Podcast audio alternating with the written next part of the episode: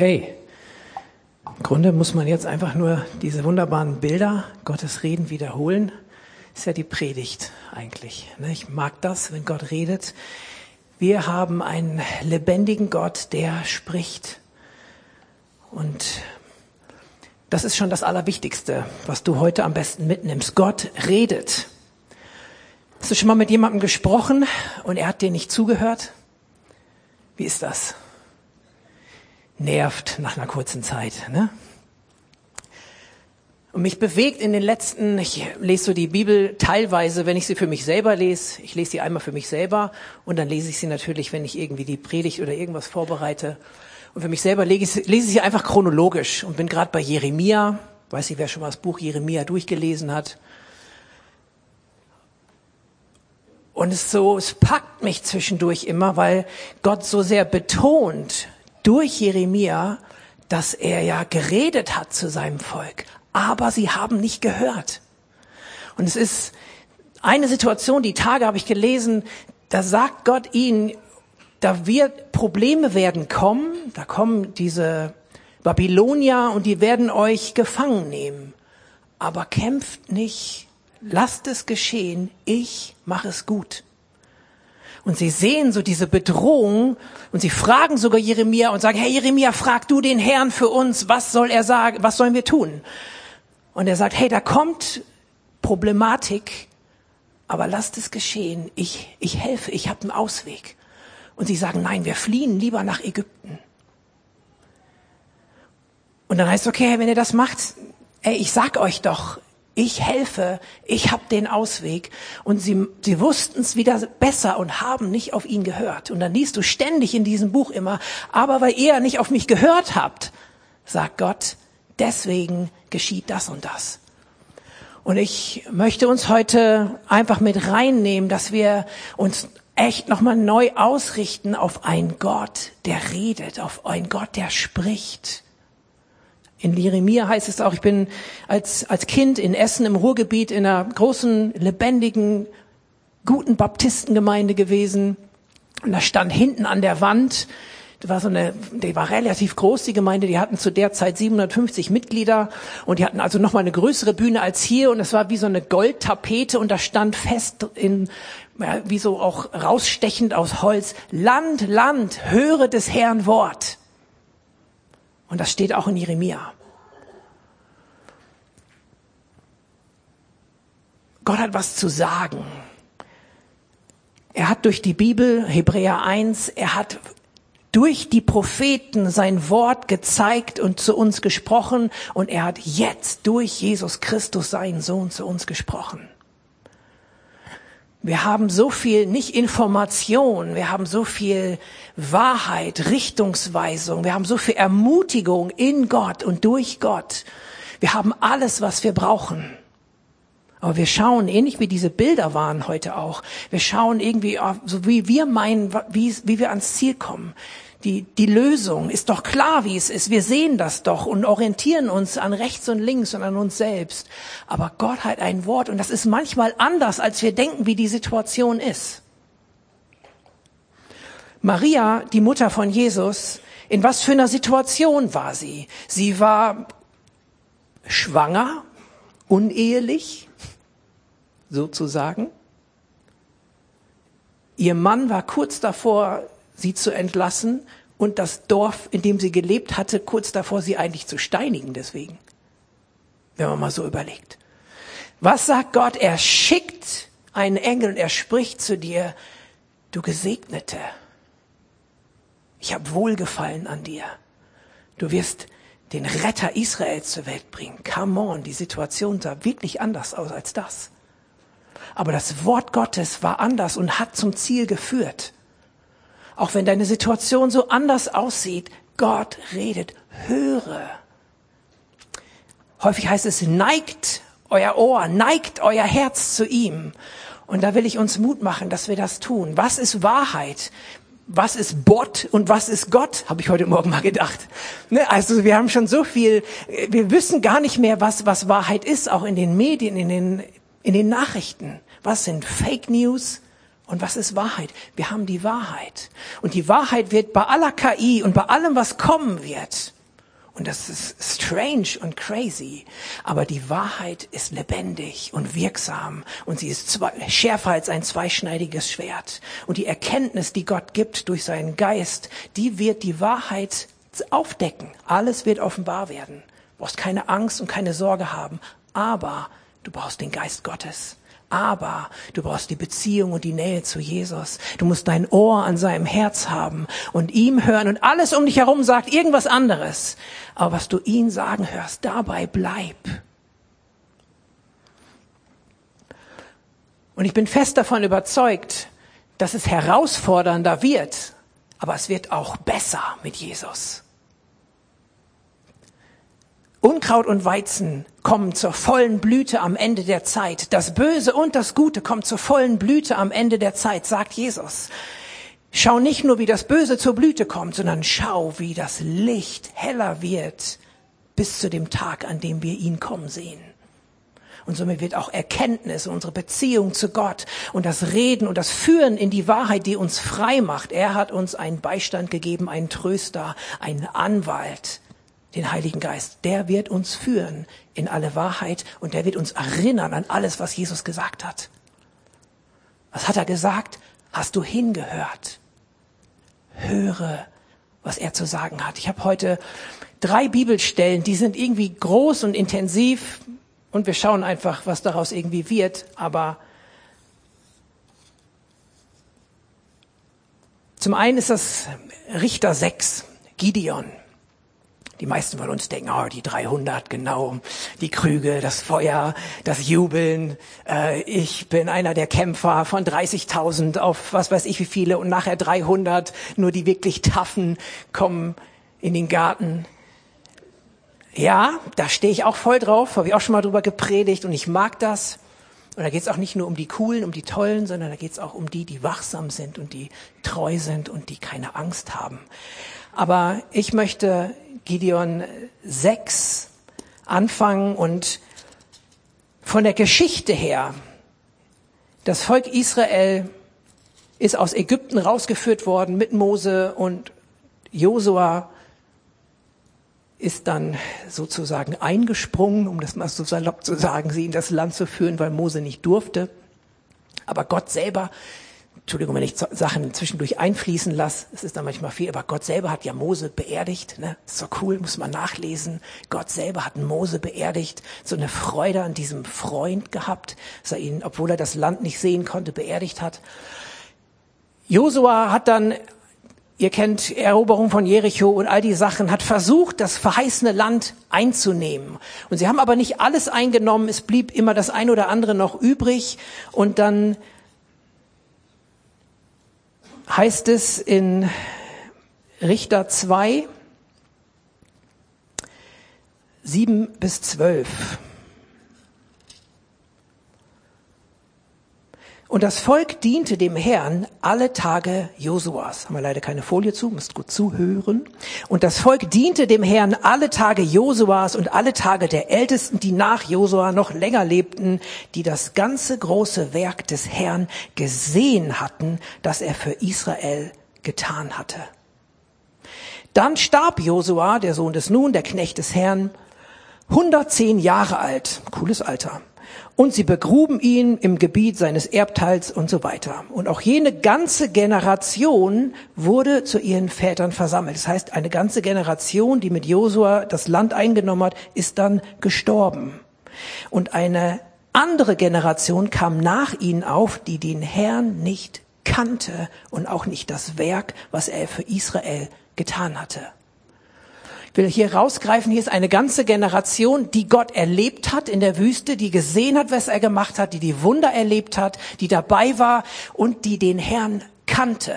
Und jetzt ist hier eine Generation, die den Herrn nicht kannte und das Wort kennen, was hier übersetzt ist, ist nicht nur eine Denk- kognitive Geschichte, sondern das Wort kennen, was hier benutzt wird, ist auch ein Erleben, ein Greifen, ein Spüren, ein, eine, eine Handlung, die sich aufgrund dessen, was man sieht, wahrnimmt, was nach sich zieht. Das heißt, es ist was ganzheitliches, was getan wird. Dieses Wort kommt sogar bei Adam und Eva vor und Adam erkannte Eva, also sie hatten Sex. Das gleiche Wort, erkennen. Und das ist schon direkt der Punkt, wo du merkst, okay, dieses Erkennen, sie kannten Gott nicht und das, was er getan hat, heißt nicht, sie wussten nicht Bescheid und keiner hat sie ihnen erzählt, sondern sie haben es nicht erlebt. Und in dieser Zeit ist dann Israel deswegen abgefallen, ab Vers 11. Da taten die Söhne Israel, was böse war in den Augen des Herrn und dienten anderen Göttern und sie verließen den Herrn, den Gott ihrer Väter, der sie aus Ägypten herausgeführt hatte.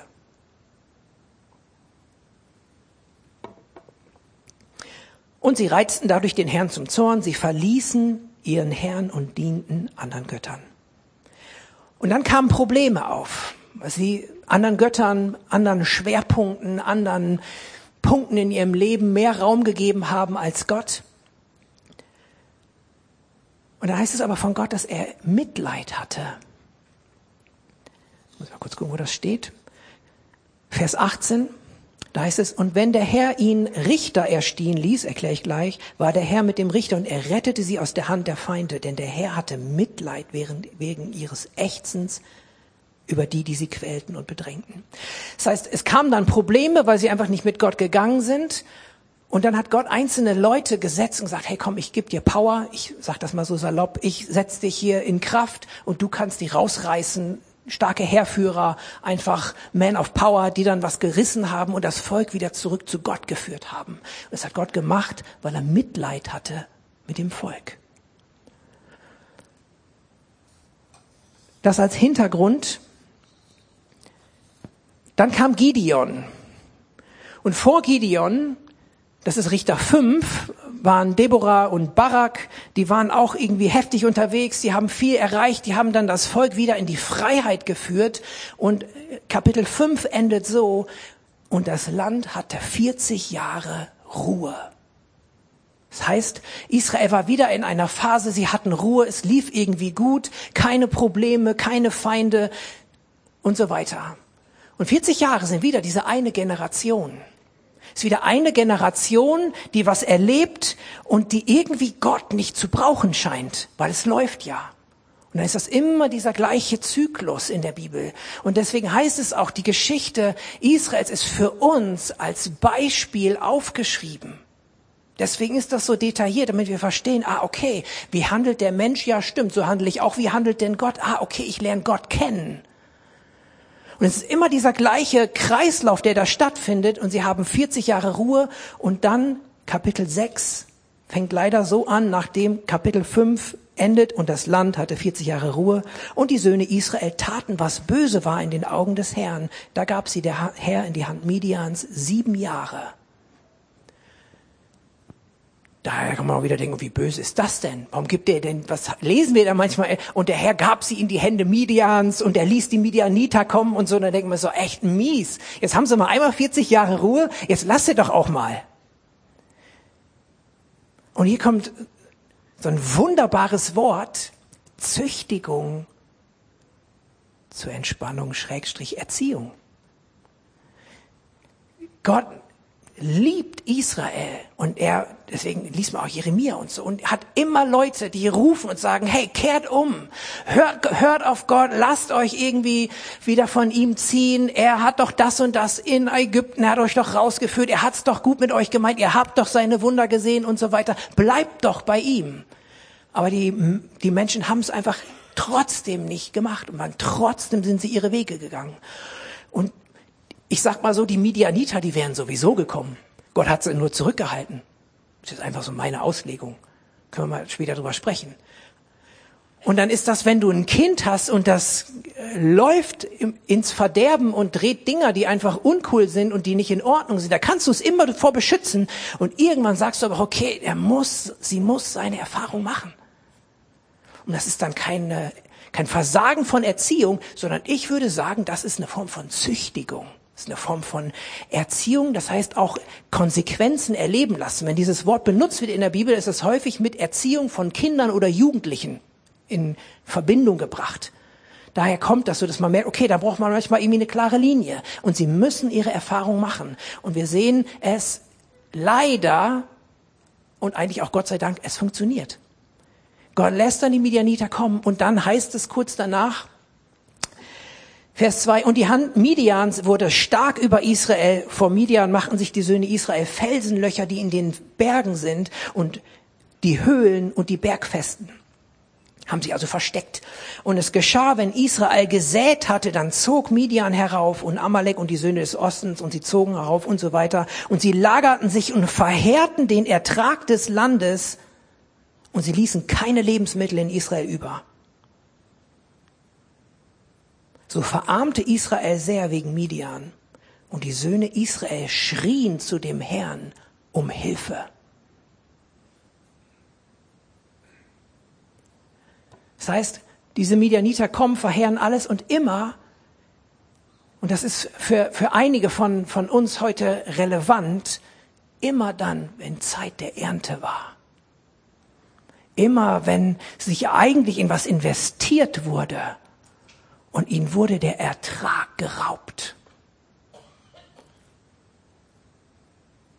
Und sie verarmten und sie schrien dann zum Herrn.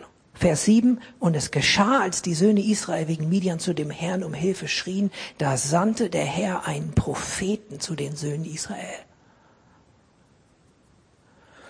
Es gibt verschiedene Arten und Weisen zu beten und es ist gut, die Bibel zu beten. Es ist gut, das habe ich für mich nochmal ganz neu entdeckt in dem letzten Jahr, einfach sich in Gottes Gegenwart zu verlieren. Dann wursteln erstmal alle Gedanken bei dir durcheinander, aber in die Ruhe zu kommen und einfach Gott irgendwann auch ohne Worte reden zu lassen und zu spüren, ist ein ganz starkes Geheimnis und ist eine ganz starke Kraft zu beten und Gemeinschaft mit Gott zu haben. Und dann gibt es Momente, wo du laut betest, das ermutige ich sowieso, bitte nicht in Gedanken nur beten, sondern zu sprechen, das hat Power, dann weiß dein ganzer Körper, deine ganze Person, worum es hier geht und was, was, Ansage, was, was Ansage ist. Ne?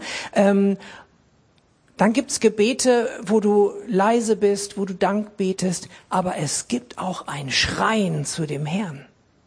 Und es gibt Momente im Leben, da ist es wichtig, zu Gott zu schreien. Und wenn du in diesen Momenten aber dein stilles Liebesgebet sprichst, was seinen Platz hat, dann verpasst du eine Gelegenheit.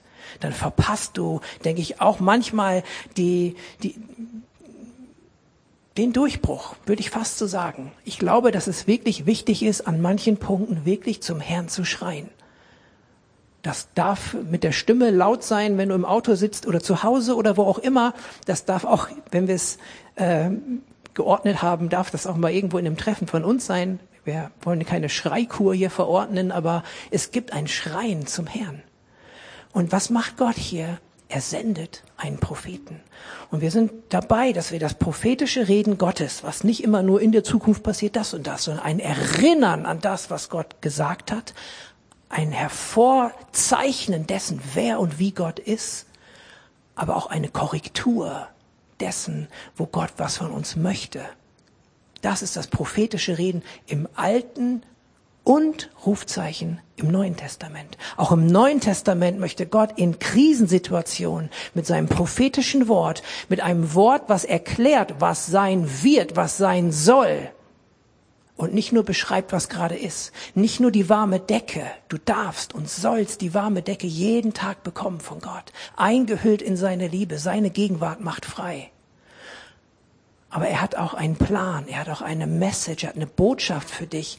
Und die bringt er häufig auch durch ein prophetisches Wort. Da sandte der Herr einen Propheten zu den Söhnen Israel. Dieser sagte zu ihnen, so spricht der Herr, der Gott Israels, ich habe euch aus Ägypten herauskommen lassen, habe euch herausgeführt, ich habe euch aus der Hand der Ägypter gerettet und die Hand all eurer Unterdrücker. Ich habe sie auch vertrieben und euch das Land gegeben. Ihr solltet die Gott, Götter der Amoriter nicht fürchten, in deren Land ihr wohnt, aber ihr habt meiner Stimme nicht gehorcht.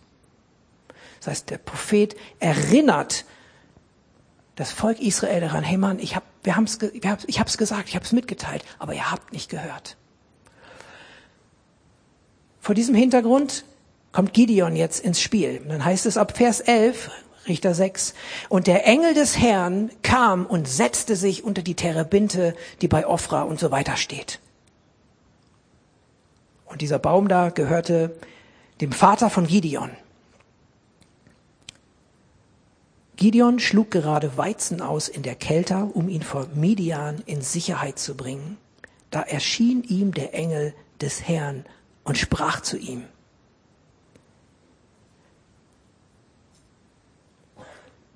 Mir kam heute Morgen doch mal, was ist das, warum, was ist das für eine Szene?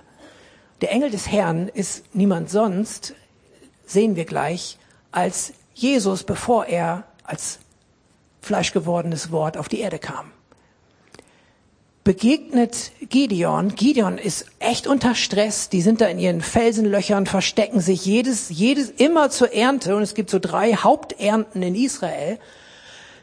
Immer kommen die Midianiter und rauben alles, was sie versucht haben, an den Start zu bringen. Und dann schlägt er den Weizen auf, das, aus, das macht man sonst irgendwie oben, wo der Wind so ein bisschen die Spreu da irgendwie trennen kann und worfelt das und alles Mögliche, aber er ist in der Weinkelter im Keller unten und ist eigentlich ängstlich. Und dieser Engel des Herrn setzt sich an diesen Baum.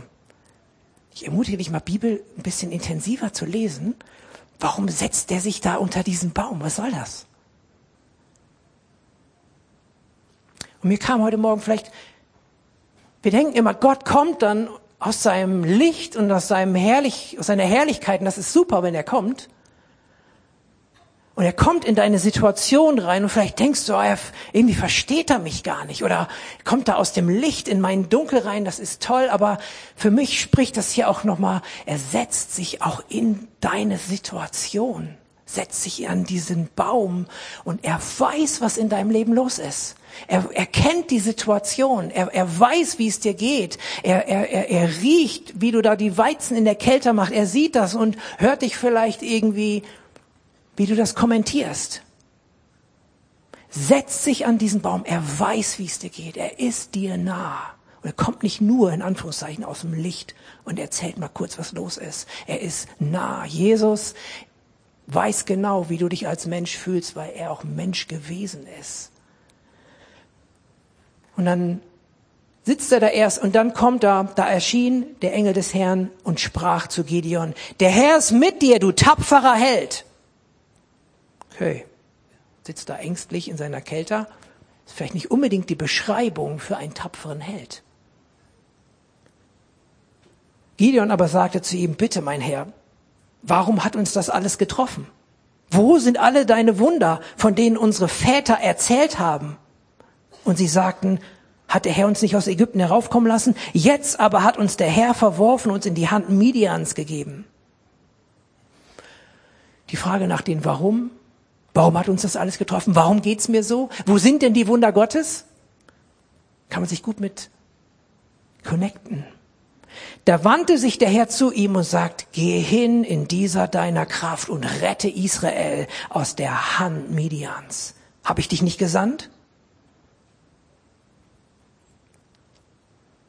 ist auch wieder ein, ein prophetisches, ein, ein, ein, ein aus Gottes Perspektive gesprochenes Wort. Gott sieht Gideon, wie er eigentlich ist. Und sagt ihm das zu. Geh in dieser deiner Kraft, okay, tolle Kraft, ich bin hier, versteck mich irgendwie und äh, mach eigentlich gar nicht die Ernte, wie sie sein sollte. Er war sogar aus, außerhalb des Timings, war gar nicht die Zeit für Weizen. Und war in der Weinkelter da unterwegs. Und Gott hat einen anderen Blick. Und ich habe nochmal gelernt, dass Gideon auch gar nicht nur, all, nur alles schlecht macht und Gott nur so tut, ach komm, eigentlich bist, ich weiß ja, was du kannst. Weil er schien wenigstens diese Fragen zu haben, hey, wo ist dieser Gott? Der Wunder, wo, warum, warum geht's uns so, wie es uns geht? Und dann heißt es ab Vers 15, Gideon sagt aber bitte, mein Herr, womit soll ich Israel retten? Siehe, meine Tausendschaft ist die geringste in Manasse und ich bin der jüngste im Haus meines Vaters. Da sprach der Herr zu ihm, ich werde mit dir sein und du wirst Midian schlagen wie einen einzelnen Mann. Und das hat mich heute Morgen noch mal gepackt. Ich glaube nicht, dass das nur ein Selbstmitleid ist. Ich bin doch der geringste von den Stämmen und auch in diesem Stamm bin ich von dem geringsten Stamm. Es war ja wirklich so. Und das sind Gottes Prime Picks. Das sind genau die Personen, die Gott sich am allerliebsten raussucht. Warum hat er sich Israel rausgesucht? Und wir werden am Ende der Zeit sehen, wie treu Gott ist, auch an seiner Treue Israel gegenüber. Lass die ganze Welt sich eine Meinung bilden. Lass in Südamerika Leute gegen Israel sein, so weit weg. Was habt ihr damit zu tun? Was, lass Leute irgendwo alles meinetwegen, er gesagt, um des Wortes wegen, gegen Israel anziehen. Aber Gott wird seine Treue erweisen, weil er das Kleine herausruft. Nicht damit da einer in Selbstmitleid ist. Selbstmitleid. Und das ist heftig. Das hat mich irgendwie gepackt im Sommer. Selbstmitleid ist eigentlich der größte Stolz, den es gibt. Gideon sagt hier, ich bin doch einer der geringsten. Und es kam mir heute Morgen noch mal so, wenn Jesus darüber spricht, wenn der Antichrist kommt, der Antichrist wird ein Bild von sich im Tempel aufrichten. Und das ist das Abscheulichste, was es gibt, sagt Jesus. Wenn das Ego, wenn das Ego einer Person, wenn eine Person sich so in den Mittelpunkt stellt und Anbetung haben möchte, das ist das absolut Schrägste und Übelste, was es irgendwie gibt. Und dahin wird es irgendwie laufen. Und jetzt will ich uns alle nicht überfordern, aber dieses, dieses Ego, dem wir, das wir so füttern, das geht auch in diese Richtung, dass wir, dass wir was in den Mittelpunkt stellen, wo Gott in den Mittelpunkt gehört. Das heißt nicht, ach, ich bin nichts wert und dass wir immer nur so leidend und, und, und eine, eine religiöse Demut vor Gott zeigen müssen. Aber wir müssen wissen, wer ist Gott und wer bin ich und er hat alles für dich gegeben. Du bist so wertvoll für ihn, dass er seinen einzigen Sohn gegeben hat, das Wichtigste und Beste und auch einmalige, was er hatte, hat er für dich gegeben. So ist es nicht. Du bist nicht wertlos. Aber immer wenn wir diesen, diesen, dieses Ego in den Mittelpunkt stellen, ah, dann grenzen wir Gott irgendwie aus. Dann kann er, kann er nicht zum Zuge kommen oder nur bedingt. Und hier, ähnlich wie bei David, alle seine Brüder sind vor Samuel antanzen, hätten antanzen müssen und oh, der ist stattlich, der ist es bestimmt. Nein, der ist es nicht. Oder oh, ist ja keiner mehr da. Ach, der Jüngste ist noch draußen auf dem Feld, aber der hüte doch nur Schafe aber der hatte ein Herz nach Gott. Der Mensch schaut auf das Äußere, Gott schaut auf das Herz. Und irgendwie scheint Gideon hier auch was richtig im Herzen zu haben und deswegen konnte Gott ihn nehmen und nutzen und konnte sagen, ich werde mit dir sein und du wirst Midian schlagen wie einen einzelnen Mann. Das ist für mich auch immer ein, ein Commitment von Gott an Menschen hat ja auch was damit, hey, deine, deine Freunde, zeig mir deine Freunde und ich sag dir, wer du bist. Ja, so ein altes Sprichwort. Stimmt nicht immer, manchmal schon. Aber Jesus war der Freund der Sünder, dadurch ist er kein Sünder gewesen. Ja, also ist auch begrenzt. Trotzdem, Jesus stellt sich, Gott stellt sich zu Menschen, definiert sich dann teilweise seine Freundschaft zu Menschen. Mose war ein, ein Freund Gottes, Abraham war ein Freund Gottes. Gott hat Bock, mit Gideon so in Verbindung gebracht zu werden, weil er sagt, hey komm, ich bin mit dem. Den wähle ich aus. Warum wählt er den aus? Nicht, weil er aus dem größten Stamm kam, weil sein Herz richtig war. Reaktion von Gideon ist dann, er zieht erstmal los, okay, ich muss erstmal checken, bist du wirklich Gott? Oh, es ist irgendwie heftig und geht erstmal ein Opfer zu bereiten. Er macht erstmal Lobpreis, kann man fast sagen. Er geht erstmal ein Opfer zu bereiten guckt erstmal, dass er Lobpreis macht. Ich merke schon, wir sind spät. Es tut mir leid, es ist die erste Bibelstelle. Zwei kommen noch. Was machen, was machen wir? Heftig. Wir Jedenfalls zeigt Gott ihm dann nochmal, er sollte, hat dann so ein, ähm, so ein Opfer zubereitet, ein Brot gebacken, mehrere, also hat sich echt Zeit genommen dafür und dann sollte so eine Brühe darüber ausgießen und dann der Engel des Herrn berührt das mit dem, der Spitze seines Stabs, nee, berührt mit der Spitze seines Stabes den, den Stein und dann wird das alles verbrannt. Und dann erkennt Gideon, oh, heftig, der Engel des Herrn, das ist wirklich Gott. Jetzt muss ich sterben, weil es eigentlich heißt in der Bibel, wer Gott sieht, muss sterben. Und das ist für mich einer der Belege, dass es hier nicht nur ein Engel ist, sondern der Engel des Herrn. Weil Gideon sagt, okay, jetzt muss ich sterben, ich habe irgendwie Gott gesehen. Und dann sagt Gott, hey, das lesen wir noch.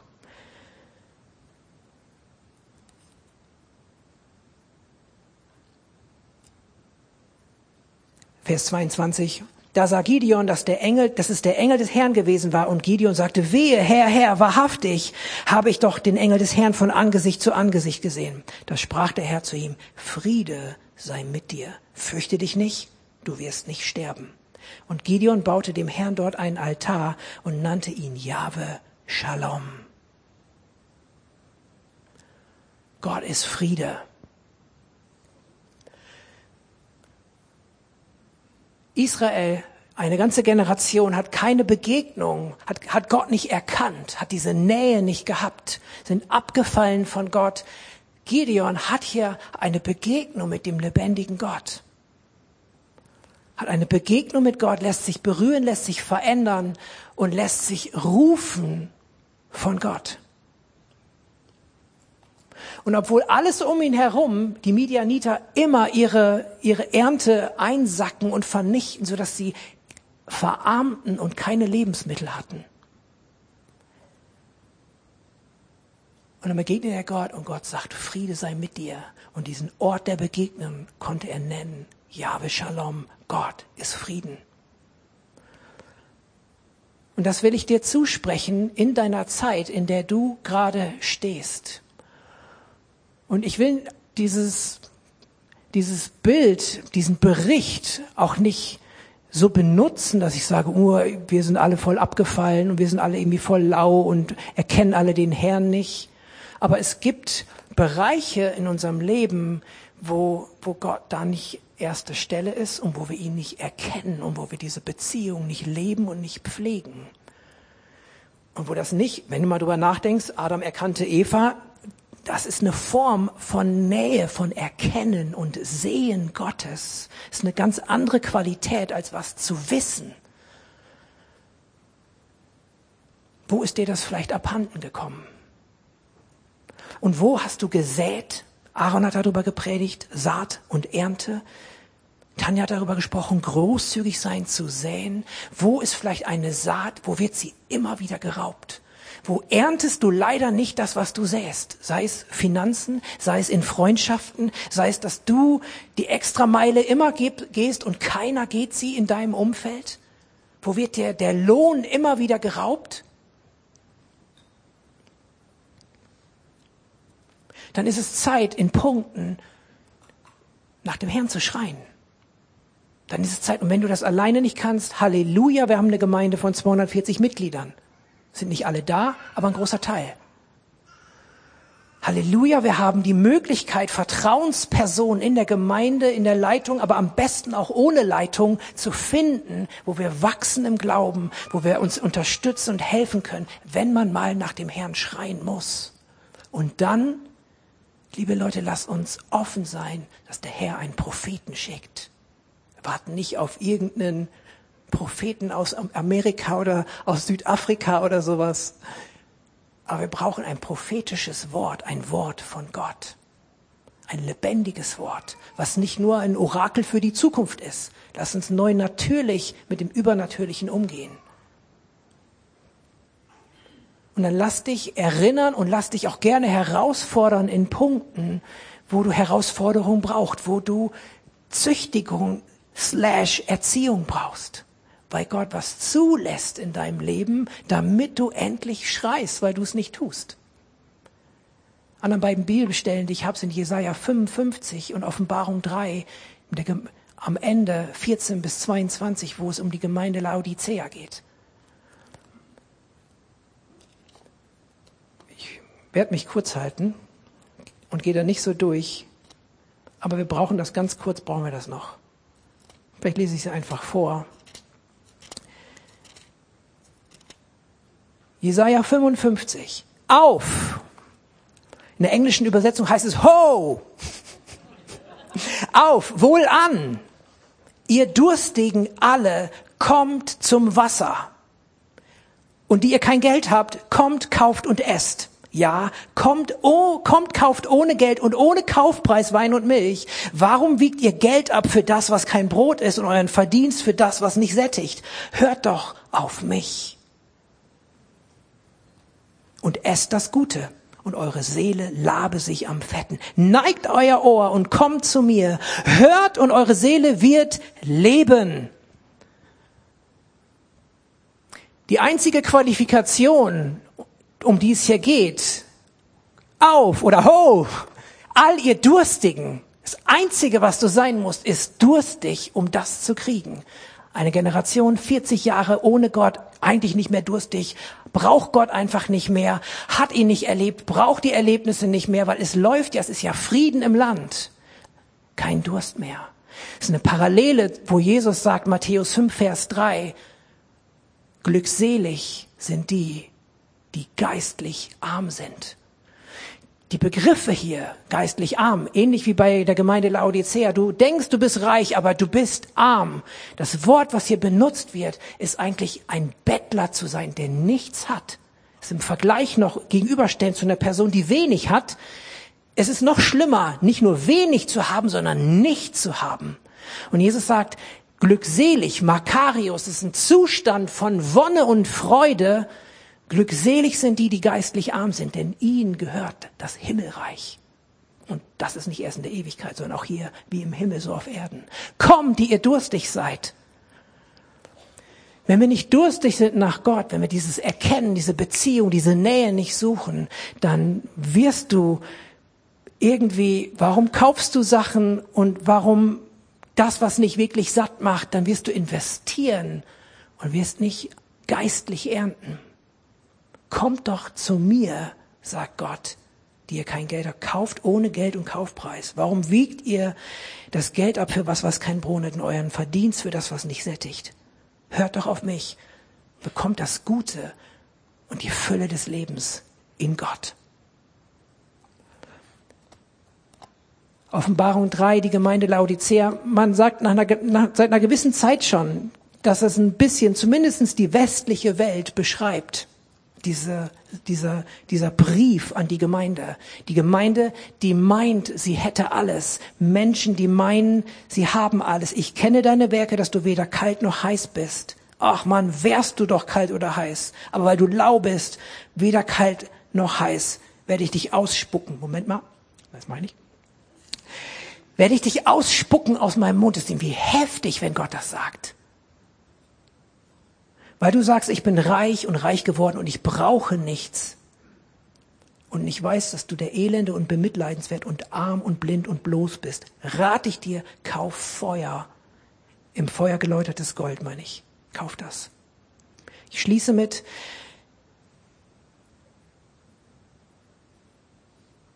ab Vers 19. Da haben wir eigentlich auch eine Folie zu, aber weiß ich, von Beamer los ist, ich sehe es nicht. Doch, da ist es gut. Wir haben da sonst so ein Doppelding. Ähm, ich überführe und züchtige alle. Hier sind wir wieder. Züchtigung im Neuen Testament. Juhu gibt's auch. Erziehung, Hilfestellung Gottes, sag ich mal. Ich überführe und züchtige alle, die ich liebe. Sei nun eifrig und tu Buße. Siehe, ich stehe an der Tür und klopfe an. Wenn jemand meine Stimme hört und die Tür öffnet, zu dem werde ich hineingehen und mit ihm essen und er mit mir. Hörst du es klopfen? Da geht's nicht um Leute, die Jesus nicht kennen. Ich klopf, ich sage jetzt richtig böse, ich klopf an deiner Herzenstür, lass Jesus rein. Das so lieblich ist es nicht, sondern hier geht's um hier geht's um Christen. Ich klopfe an der Tür hören wir das Klopfen. Und hörst du meine Stimme? Ist so ein Doppelhören hier. Hörst du es klopfen? Hörst du meine Stimme? Lass mich rein und ich habe mit dir Gemeinschaft. Erkennen, erkenne mich, spüre es. Wir haben gleich Abendmahl. Die Band kann schon mal kommen. Das ist immer ein gutes Zeichen, dann hört der Prediger irgendwann auf. Deswegen passt das Abendmahl heute so super rein. Das ist ein Erkennen, eine Verinnerlichung, ein Aufnehmen von Jesus in dir. Es hört sich alles so heftig an. Wer nicht mein Fleisch isst und mein Blut trinkt, der kann nicht Anteil haben an mir.